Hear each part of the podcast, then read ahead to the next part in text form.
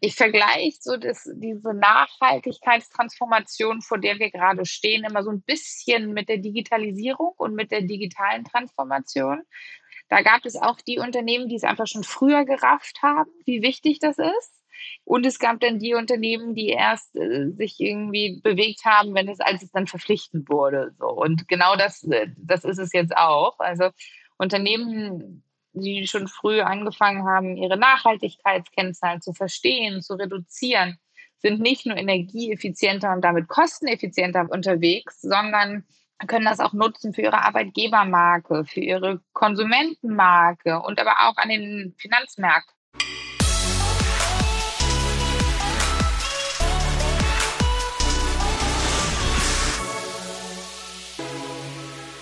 Herzlich willkommen. Danke fürs Einschalten bei Digitale Vorreiterinnen, dein Podcast zum Thema Digitalisierung von Vodafone. Und äh, ich sitze jetzt hier bei der Aufnahme und schaue in den blauen Himmel und gerade auch so im Frühling, Frühjahr, alles erwacht neu. Da fällt mir wieder auf, wie schön das eigentlich ist, dass wir, dass wir eine Natur draußen haben, äh, dass es eine Welt gibt und dass am Ende meines Büros oder am Ende meiner Wohnung die Welt nicht aufhört, sondern ja, dass einfach noch ganz, ganz viel Umwelt und Grün um mich herum ist. Das ändert sich dann manchmal so im Mai, Juni, wenn dann die ganzen Buchen ihren klebrigen Saft auf mein Auto tropfen und ich gefühlt jeden Tag in die Waschanlage müsste. Aber gerade finde ich so die ersten Monate des Frühlings bringen in mir immer eine tiefe Dankbarkeit gegenüber all dem, was vielleicht auch außerhalb der Arbeitszeit ähm, zwischen 9 und 17 Uhr so passiert. Also, ihr hört schon, es geht so ein bisschen um das Thema ähm, Umwelt, Welt, Planet, äh, Nachhaltigkeit. Und dazu spreche ich jetzt gleich mit Anna Alex. Und sie hat Planetly gegründet. Und Planetly kümmert sich darum, dass wir in Unternehmen besser erstmal überhaupt verstehen, wie unser Fußabdruck ist, äh, unser CO2-Fußabdruck ist. Und daraus auch noch viel besser steuern, optimieren und vielleicht auch, wenn wir Dinge gar nicht optimieren können, CO2-Aufkommen kompensieren können. Ich glaube, das ist jetzt so laienhaft von mir zusammengefasst ein bisschen das, was Anna aktuell macht. Davor hat Anna aber noch äh, oder schon ganz schön viele andere spannende Sachen gemacht und was sie vorgemacht hat und welche Entscheidungen und mh, Ansichten und Erfahrungen Sie jetzt zu Planetly gebracht haben. Das fragen wir Sie am besten selber. Ich freue mich, dass du bei uns im Podcast bist. Hallo Anna, vielen Dank. Ich habe jetzt so ein bisschen äh, sehnsuchtsvoll über den Frühling ähm, monologisiert. Gibt es für dich irgendwas, wo du sagst, äh, das sind meine Top zwei Gründe, warum es wichtig ist, dass es auch in 100 und 200 Jahren noch eine intakte Welt gibt? Also ich kann deine Frühlingsgefühle nachvollziehen. Ich äh, persönlich schöpfe viel Energie daraus, im Wald zu sein. Ich mhm. spüre mhm. immer richtig, was das mit mir macht und dass ich das brauche. Ähm, ich war schon von Kind auf unglaublich tierlieb und finde es einfach wahnsinnig schön und faszinierend ähm, zu sehen, was unsere Natur so hervorgebracht hat und umso schrecklicher zu verstehen, was wir damit machen ob bewusst ja. oder unbewusst, aber zunehmend, Gott sei Dank, bewusst.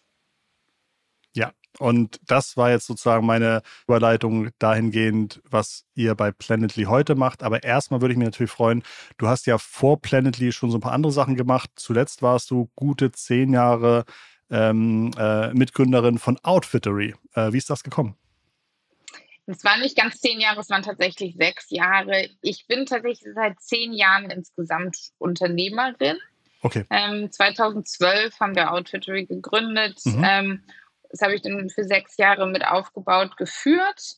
Bin dann Ende 2018 dort raus und habe Anfang 2020 dann äh, Planetly gegründet. Und ähm, ja, werde äh, wahrscheinlich auch nie in meinem Leben irgendwas anderes machen als gründen, weil mir das einfach sehr viel Spaß macht ähm, und sehr viel, sehr viel Freude macht und ähm, das für mich genau der richtige, richtige Bereich ist. Und ähm, mit Planetly, wir nennen uns ein For-Purpose, For-Profit-Unternehmen. Das heißt, was, wozu wir hier angetreten sind, ist zu beweisen, dass ein sehr, sehr starker Purpose einhergehen kann mit einem sehr guten Geschäftsmodell.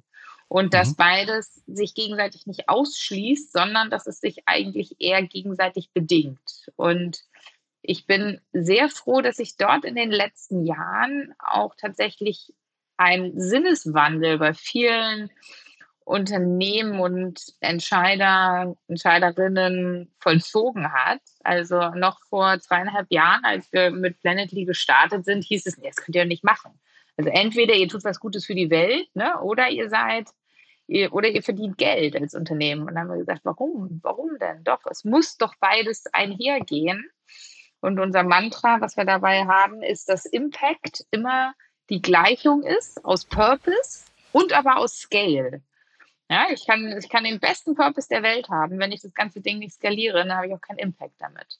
Und diese Skalierung ist natürlich sehr viel einfacher, wenn man auch als Unternehmen ein Geschäftsmodell hat, wenn man da Investorengelder für sich gewinnen kann, mhm. wenn man Ne, wenn man, wenn man da nicht irgendwie ne, abhängig ist von irgendwelchen Spenden. So. Und ich freue mich wirklich sehr, dass ich da in den letzten Jahren dass wir das, dass wir das so ein bisschen beweisen konnten, auch gegen all irgendwie die KritikerInnen da draußen, ähm, dass das geht und dass wir das hingekriegt haben. Was ist dein Hintergrund? Bist du besonders stark in der Produktentwicklung? Hast du einen starken Marketing-Background? Ähm, ähm, äh, wo fühlst du dich zu Hause? Ich habe in der Vergangenheit ähm, tatsächlich Produktmanagement gemacht, also für digitale Produkte. Ähm, ich liebe es, mit Techies zusammenzuarbeiten. Ich habe mich bei Planetly allerdings jetzt mehr auf ähm, die Marke, Marketing, Verkauf, ähm, diese Themen konzentriert ähm, und habe auch dafür eine sehr große Leidenschaft. Ihr, äh, du hast ja gerade gesagt, am Anfang war es nicht so, dass alle gesagt haben, Mensch, herzlichen Glückwunsch, das ist ja äh, the next unicorn idea ähm, wohin darf das Geld überweisen, sondern dass du gesagt hast, ein kleines bisschen kritisch wurde eure Mission vielleicht auch aufgenommen. Ähm, inzwischen seid ihr, glaube ich, 150 Mitarbeiter oder sogar mehr. Ähm, mm, ja, fast 200. Ihr, wie habt ihr die ersten Jahre hin, hin, äh, hingelegt? Also hast du gesagt, da gehst du volles Risiko mit deinen eigenen Mitteln rein oder hast du schon früh auch Investoren gefunden, die euch unterstützen? Ähm, oder habt ihr gesagt, nee, wir machen erstmal ein Proof of Concept und dann ist die Bewertung weiter oben und dann müssen wir auch weniger abgeben von der Firma? Ähm, wir haben recht früh angefangen mit Investoren zu arbeiten. Wir haben ähm, direkt ein paar Wochen eigentlich nachdem Benedikt und ich Planetly gegründet haben, Speed Invest mit dazu genommen, ein sehr guter Fund aus Österreich und 468 und Cavalry und ähm, hatten außerdem auch einige Angels noch mit dabei. Und das ist bestimmt auch in gewisser Weise ein bisschen unfairer Vorteil gewesen, dadurch, dass wir beide erfahrene Gründer sind. Ähm, fiel uns das tatsächlich nicht sehr schwer, das Geld einzusammeln. Aber die Investoren haben auch gesehen, was für ein starker Wachstumsmarkt das Thema Nachhaltigkeit und alles drumherum ist. Ähm, und so mhm. sind wir ja auch Gott sei Dank nicht, ähm, nicht alleine geblieben, sondern es gibt auch andere Unternehmen, die sich diesem Feld und die verstanden haben, dass das, dass das wahnsinnig wichtig ist. Also es gibt, es hat sich in den letzten Jahren eine ganze Climate Tech Szene entwickelt, also die ganze Kategorie wirklich Climate Tech. Ähm, und da fließt Gott sei Dank gerade sehr, sehr viel Geld rein. Da fließt ähm, die Investitionen in Climate Tech im letzten Jahr sind dreimal so schnell gewachsen wie in den Höchstzeiten die Investitionen in AI und ähm, Machine Learning. Und das will schon was heißen. Ich kenne zum Thema Climate Tech viele kleinere Startups, die irgendwie auch tolle Ideen haben, aber meistens noch mit einem Team um die 10, 20 Leute an dem Thema arbeiten habt ihr, ihr, ihr positioniert euch ja auch als SaaS-Plattform. Ich glaube, mindestens ein Drittel eurer MitarbeiterInnen sind äh, EntwicklerInnen. Und ähm, das Tolle bei SaaS, gerade auch in der Bewertung eines Unternehmens, ist ja, dass man einen wahnsinnigen Multiple des Jahresergebnisses haben kann. Ist das beim Climate Tech auch schon so, dass Investoren sagen, ja, das kann ich mir gut vorstellen, dass es ein zigfaches des Jahresumsatzes wert sein kann, so ein Unternehmen? Oder ist das schon noch wird das schon nochmal anders bewertet von, von Investoren, die einfach nur aufs, aufs Geld oder auf den, auf den Wert gucken möchten? Nee, absolut nicht. Also das ist im Climate Tech genauso wie irgendwie in anderen äh, in anderen SaaS-Modellen, da gibt es keinen Abschlag dafür, dass man jetzt Gutes tut oder so. Und das ist auch gut, weil das natürlich dazu führt, dass nochmal sehr viel mehr Geld in den Bereich investiert wird. Also ich kenne wirklich kaum einen Fonds, der nicht gerade noch zusätzlich irgendwie einen Climate Tech Fonds, Subfonds für sich definiert oder zumindest ein signifikanter Anteil ihrer Fonds in Climate Tech stecken wollen. Ähm, das heißt, da ist sehr, sehr attraktiv aus vieler, vielerlei Hinsicht und immer mehr auch andere erfahrene GründerInnen kommen in diesen Bereich und sagen, ähm, sie wollen da, sie wollen, sie wollen da mitmachen. Was sicherlich im Climate Tech zu beachten ist, ähm, ist, dass es nur mit Software nicht getan ist. Ne? Also Geschäftsmodelle wie unseres jetzt bei Planetly, das, ähm, die sind limitiert. Häufig hat es schon auch eine gewisse ähm, eine gewisse RD, also Research und Development Komponente. Ne? Es ja. geht um neue Materialien, es geht um neue Möglichkeiten, Energie zu schaffen, zu transportieren, zu speichern, etc. Da ist viel noch, ähm, da ist viel Forschung nötig. Ähm, und ich kann nur alle Investoren dazu aufrufen und Investoren dazu aufrufen, da nicht vor zurückzuschrecken, weil das einfach wahnsinnig wichtig ist und ja auch im, im Nachhinein, wenn man dann so ein Patent oder sowas hält, irgendwie wahnsinnig wertvoll ist. Ein bisschen bekommt ihr natürlich auch wahrscheinlich Gegenwind durch die Ziele der Bundesregierung zum Thema klimaneutral werden oder es gibt, glaube ich, auch ähm, äh, ab 2023, korrigiere mich bitte, müssen Unternehmen ab 250 Mitarbeitern auch diverse CO2 ähm, äh, Reportings abgeben. Was passiert da im Einzelnen auf der politischen Schiene? Genau, also es ist ähm, genau wie du sagst, ähm, dass ähm, ab nächsten Jahr alle Unternehmen reporten müssen mit über 250 Mitarbeitenden. Ähm, und ich möchte mal sagen, endlich, ja, hat irgendwie, zieht die Politik da auch tatsächlich an, ähm, das, was schon seit vielen Jahren von den Klimawissenschaftlern innen gefordert wird, geschieht jetzt endlich und bringt sicherlich auch nochmal ordentlich Bewegung da rein. Ich vergleiche so das, diese Nachhaltigkeitstransformation, vor der wir gerade stehen, immer so ein bisschen mit der Digitalisierung und mit der digitalen Transformation. Da gab es auch die Unternehmen, die es einfach schon früher gerafft haben, wie wichtig das ist, die sich schon früher aufgemacht haben, die davon sehr stark profitiert haben. Und es gab dann die Unternehmen, die erst äh, sich irgendwie bewegt haben, wenn es, als es dann verpflichtend wurde. So. Und genau das, äh, das ist es jetzt auch. Also Unternehmen, die schon früh angefangen haben, ihre Nachhaltigkeitskennzahlen zu verstehen, zu reduzieren, sind nicht nur energieeffizienter und damit kosteneffizienter, was besonders in unserer derzeitigen Wirtschaftslage ein großer Vorteil sein kann, unterwegs, sondern können das auch nutzen für ihre Arbeitgebermarke, für ihre Konsumentenmarke und aber auch an den Finanzmärkten ähm, ist das Thema Nachhaltigkeit, Klimaneutralität und auch weitere ESG-Faktoren, also Environmental, Social und Governance-Kriterien ganz, ganz wichtig. Ähm, und die Unternehmen profitieren stark davon, sich da früh gut aufgestellt zu haben. Ich möchte euch noch auf ein spannendes Event hinweisen, den Elevation Digital Green Talk. Das ist eine digitale Online-Veranstaltung von Vodafone Business. Mit dabei ist unter anderem der CEO von Vodafone Hannes Amitsreiter und als Gastgeber Alexander Saul, der Geschäftsführer von Vodafone Business.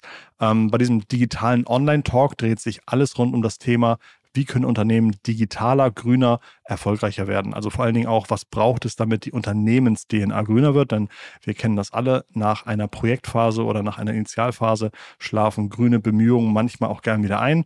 Ähm, wir möchten auch unter anderem darüber sprechen oder dazu hören, was man machen kann, damit das nicht der Fall ist. Und dazu sind spannende Gäste dabei, die bringen ihre Best Practices mit. Ähm, das Ganze soll inspirieren, aber vor allen Dingen auch richtiges Handwerkzeug zum Vorbild sein.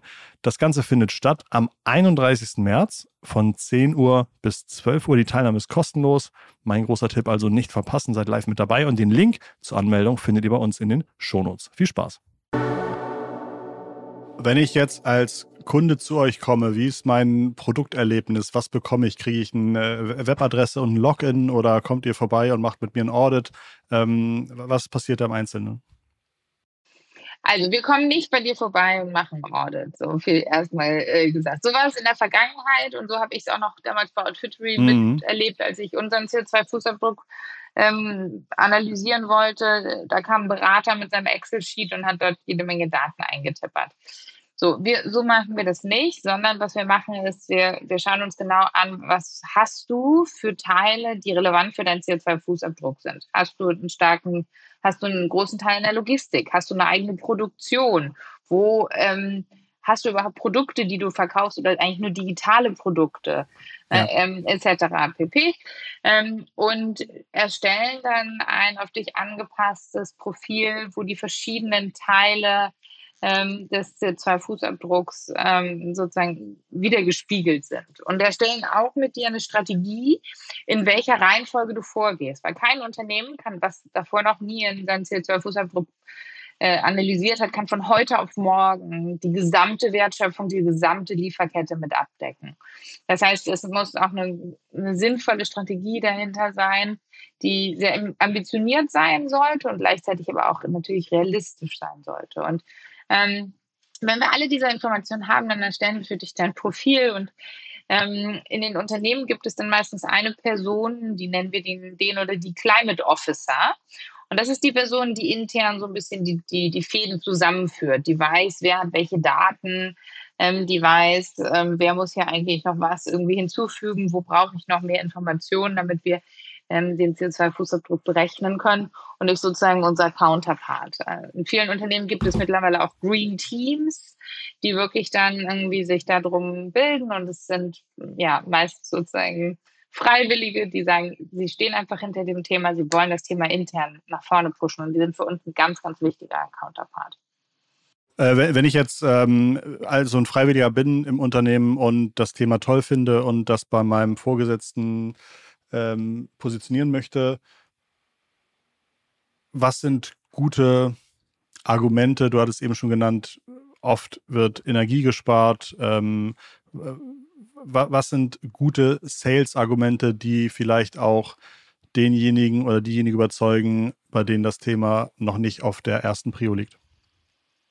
Ja, also ich glaube ehrlich gesagt, eines der wichtigsten Sales-Argumente äh, dafür ist, ähm, dass Unternehmen, die es verpassen, auf Nachhaltigkeit zu setzen und eine solide Klimaschutzstrategie zu haben, in Zukunft keine Talente mehr für sich gewinnen können. Und das bezieht sich nicht nur auf die jungen Generationen und die, die jetzt sozusagen gerade da irgendwie auf dem Arbeitsmarkt schwemmen, sondern das sind auch ganz besonders auch die Leute zwischen, sagen wir mal, 30 und 45, die jetzt in den nächsten Jahren ganz konkret Führungspositionen übernehmen werden. Es will einfach keiner mehr arbeiten für Unternehmen, die dort ihrer Verantwortung nicht, sich nicht bewusst sind. Und ähm, das finde ich, und das ist, glaube ich, auch gerade nochmal ähm, über, durch, durch Corona und durch damit nochmal diese Verschärfung am Arbeitsmarkt, weil Unternehmen plötzlich global einstellen können. Weil ja. plötzlich ne, wir in Berlin oder ne, irgendwie äh, konkurrieren mit Unternehmen aus dem Silicon Valley, die unsere Entwickler hier und Entwicklerinnen anschreiben. So. Und damit ist ja der War of Talents noch mal größer geworden. Und um da sich zu positionieren als Unternehmen und weiterhin gute Leute zu bekommen und auch Leute zu halten, ist das ganz, ganz wichtig. 73 Prozent ähm, der Arbeitnehmer würden eher für ein Unternehmen arbeiten mit einer starken Klimaschutzstrategie und 83 Prozent der, der, der Mitarbeitenden würde eher länger im Unternehmen bleiben, wenn das Unternehmen sich in der Hinsicht engagiert. Also ich glaube deswegen, das ist eins der, eine der wichtigsten ähm, eine der wichtigsten Argumente. Weiterhin wichtig ist natürlich auch, ja, wie gesagt, die, die, die Konsumentenmarke, ne, wie positioniere ich mich da? Ähm, ähm, und aber auch die Investoren. In Zukunft werden sowohl Banken als auch ähm, Funds, Investoren äh, dazu verpflichtet sein, hinzugucken, wem sie ihre Kredite geben oder bei wem sie investieren. Und wenn das Unternehmen sein ESG-Reporting dann nicht machen kann und nicht, da, nicht, nicht Auskunft geben kann über seinen CO2-Fußabdruck und auch weitere Social- und Governance-Kriterien, dann, dann spielt das da einfach nicht mehr mit. Dann wird es ein unattraktives Investment. Und insofern, ich glaube, da gibt es wirklich sehr, sehr viele Argumente. Ja. Ähm, und ich kann nur jeden ermutigen, ähm, mal wenn das eigene Unternehmen vielleicht noch nicht so weit ist im Denken, ähm, das anzustoßen intern, vielleicht einfach mal beim nächsten All-Hands-Meeting die Hand zu heben und zu fragen, was ist denn eigentlich unser CO2-Fußabdruck? Ja, und damit sowas mal, sowas mal loszutreten. Wie berechnet ihr die Kosten für die Nutzung der Planety-Plattform? Geht das nach Unternehmensgröße, nach Umsatz, ähm, nach Seeds, die die Software nutzen? Genau, also es geht sowohl nach Unternehmensgröße und Komplexität. Wenn ich ein, ein Unternehmen mit 20 verschiedenen Standorten und verschiedenen Konzernstrukturen bin, ähm, dann ist das ähm, weitaus komplexer, das äh, zu berechnen. Es geht aber auch nach Modulen. Also ne, brauche ich ein Logistikmodul, brauche ich ein Supply Chain Modul oder möchte ich das jetzt haben? Das sind eigentlich die beiden wichtigsten Faktoren, die dort mit einfließen. Es startet bei ein paar hundert Euro im Monat und geht aber hoch auch bis zu mehreren tausend Euro im Monat, je nach Größe und Komplexität. Und ihr habt ja auch schon wirklich große, beeindruckende Kunden bei euch. Ähm, kannst du einige nennen? Ja, wir arbeiten zum Beispiel mit HelloFresh, wir arbeiten mit Home24, wir arbeiten mit der Economist Group, ähm, wir haben aber auch schon ein Projekt mit BMW gemacht zum Beispiel. Wir arbeiten mit vielen Zulieferern aus der Automobilbranche. Ähm, mhm. ja. Du hattest jetzt, ähm, finde ich auch ganz schlau, ne, von den Zuhörenden angesprochen, fragt doch mal in eurem Unternehmen, wie es, wie es da steht. Ähm, das ist natürlich ein smarter Vertriebskanal, beziehungsweise auch ein smarter Weg ins Gespräch zu kommen. Was sind wichtige Marketingkanäle für euch? Also suchen die Leute online nach ähm, äh, Tool für CO2-Ausrechnung oder ähm, sind das andere Themen und andere Kanäle, die bei euch für Leads sorgen, für Interesse sorgen? Ja, also zunehmend suchen die Leute auch danach. Das war vor zwei Jahren noch nicht so. Ähm, viel ähm, kommt tatsächlich bei uns auch über unsere LinkedIn-Aktivitäten und auch meine privaten LinkedIn-Aktivitäten. Du hast knapp 30.000 LinkedIn-FollowerInnen, ne? Genau. Wie hast du das geschafft? ich ich habe früh darauf gesetzt, dort tatsächlich ähm, zum einen sehr äh, viel zu informieren über die Klimakrise und das Ganze aber zu tun, nicht indem ich irgendwie ständig nur sage, ne, der Amazonas brennt und es ist alles ganz, ganz schrecklich. Ähm, so zum Beispiel poste ich einmal die Woche die Climate Positive News weil ich einfach denke, ja, es ist wirklich ganz fünf vor zwölf. Wir müssen unbedingt was tun und gleichzeitig geschieht so viel Tolles auch. Und darauf möchte ich auch das Augenmerk lenken. Welche News war das letzte oder diese Woche? Es geht viel um Unternehmensnews, es geht mhm. viel um ne, tatsächliche Reduktionserfolge auch ähm, mhm. also im CO2-Fußabdruck. Es geht aber auch um technologische Innovationen, die uns weiterbringen werden und, und helfen werden. Also es ist sozusagen sehr fokussiert auf schon, schon die Businesswelt und was wirklich die Unternehmen tun können und wie sie sich auch inspirieren lassen können von anderen Unternehmen, ähm, die, die da auch tolle Ideen haben. Musstet ihr viel pivotieren? Also knapp 200 Mitarbeitende zu haben, ist ja wirklich schon äh, äh, kein kleines Startup mehr, sondern äh, da hat man auch schon, glaube ich, einiges gezeigt, dass was funktioniert. Gab es, war eure erste Idee eigentlich komplett anders und ihr habt früh gemerkt, oh, man muss das doch irgendwie anders strukturieren oder entwickelt sich das nach Reißbrett wirklich genauso, ohne groß ab, abbiegen zu müssen bisher? Also ich glaube, es gibt keine unternehmerische Reise, die einfach nur geradlinig nach oben verläuft und äh, alles läuft wie geschnitten Brot. Ähm, das ist natürlich immer ein großes Auf, Auf und Ab mit sehr vielen Herausforderungen. Ähm, aber ich freue mich einfach total zu sehen, wie sehr das Thema an Fahrt gewinnt, wie sehr wir wirklich irgendwie damit sozusagen die breite Öffentlichkeit mittlerweile erreichen und auch sich dafür interessiert. Ähm, jetzt sind wir Ende letzten Jahres übernommen worden von einer Firma aus den USA, die heißt OneTrust. Und damit wird in Zukunft für uns auch nochmal der amerikanische Markt stärker ins Auge gefasst werden, was natürlich auch ein riesiger Markt ist und die auch in ihrem, die uns auch brauchen, sage ich mal, weil die in ihrem Bewusstsein ähm, noch nicht da sind, wo wir als Europäer sind. Und ich glaube, da hat Europa tatsächlich auch eine sehr, sehr gute Ausgangslage und Ausgangsposition in dieser Nachhaltigkeitstransformation wirklich eine ganz führende Rolle zu spielen. Führende Rolle vielleicht auch als Industriezweig, äh, Climate Tech eine führende Rolle zu spielen, klingt natürlich super. Kann man irgendwie aktuelle Zahlen oder Zahlen für die Zukunft ganz grob sagen, wo man sagt, naja, die Automobilbranche mit Milliarden wird zwar irgendwie halbiert, aber Climate Tech wird verzehnfacht und kann das auffangen. Also gibt es da irgendwelche Marktgrößen oder äh, mit denen du rechnest?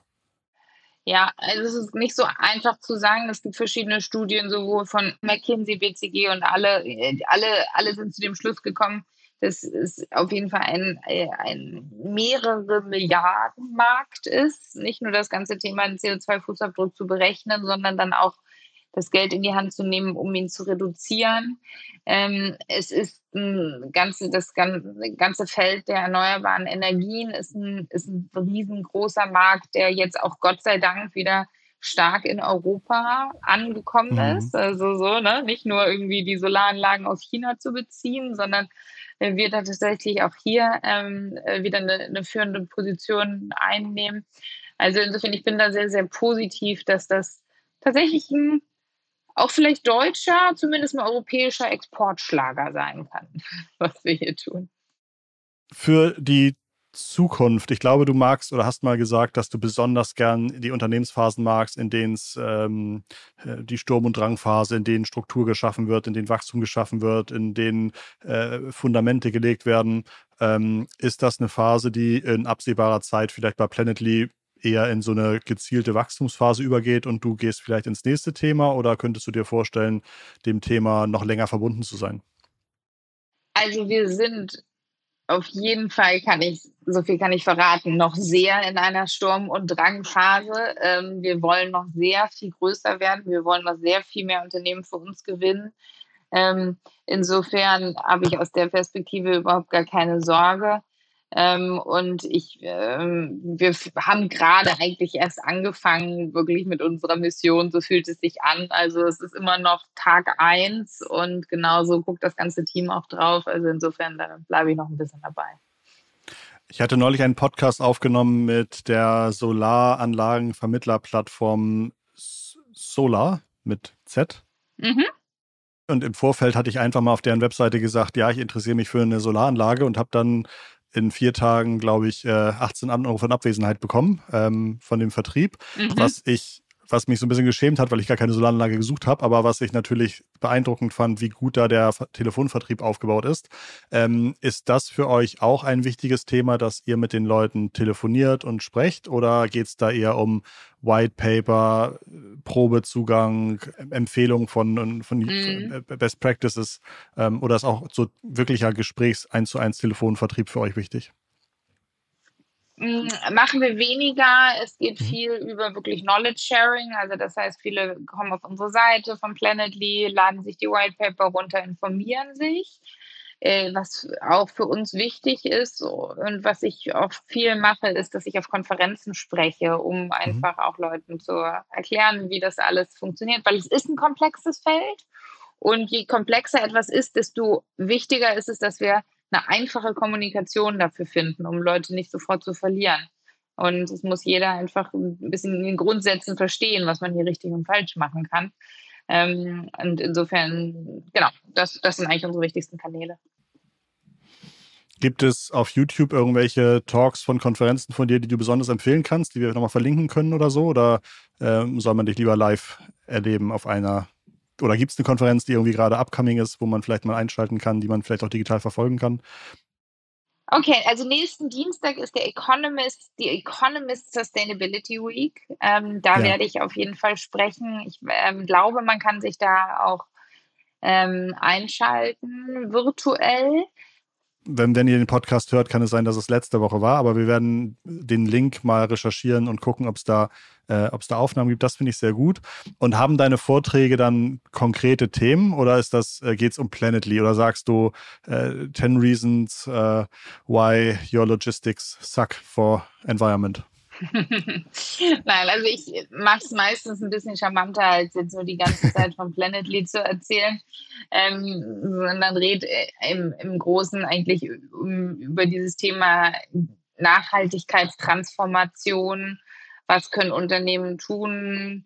Ähm, welche Rolle ähm, spielen Unternehmen da drin? Und auch so ein bisschen was schon immer mein Anliegen ist, so ein bisschen auch ein, für eine gewisse äh, Aufschlauung im Publikum zu sorgen. Äh, ne? Das also rund um die Thema, um die Themen CO2-Fußabdruck und auch weitere ESG-Kriterien, weil das ist einfach, das, das müssen die, die Führungskräfte da draußen verstehen. Man muss ein Grundverständnis davon haben, worum es da geht, um das auch um, so und ähm, über solche Sachen rede ich ja. Gibt es ein besonderen Wunsch, den du an die Bundesregierung hättest und einen besonderen Wunsch, den du an alle deutschen Unternehmen hast? Oder kannst du ja auch einen davon aussuchen, aber gibt es eine Sache, wo du sagst, Mensch, wenn das wirklich mal auch in der Gesetzgebung verankert wäre, äh, dann wäre allen geholfen? Also ehrlich gesagt, die Bundesregierung und die Regularien, die da jetzt kommen mit verpflichtendem CO2-Reporting, sind schon ziemlich gut.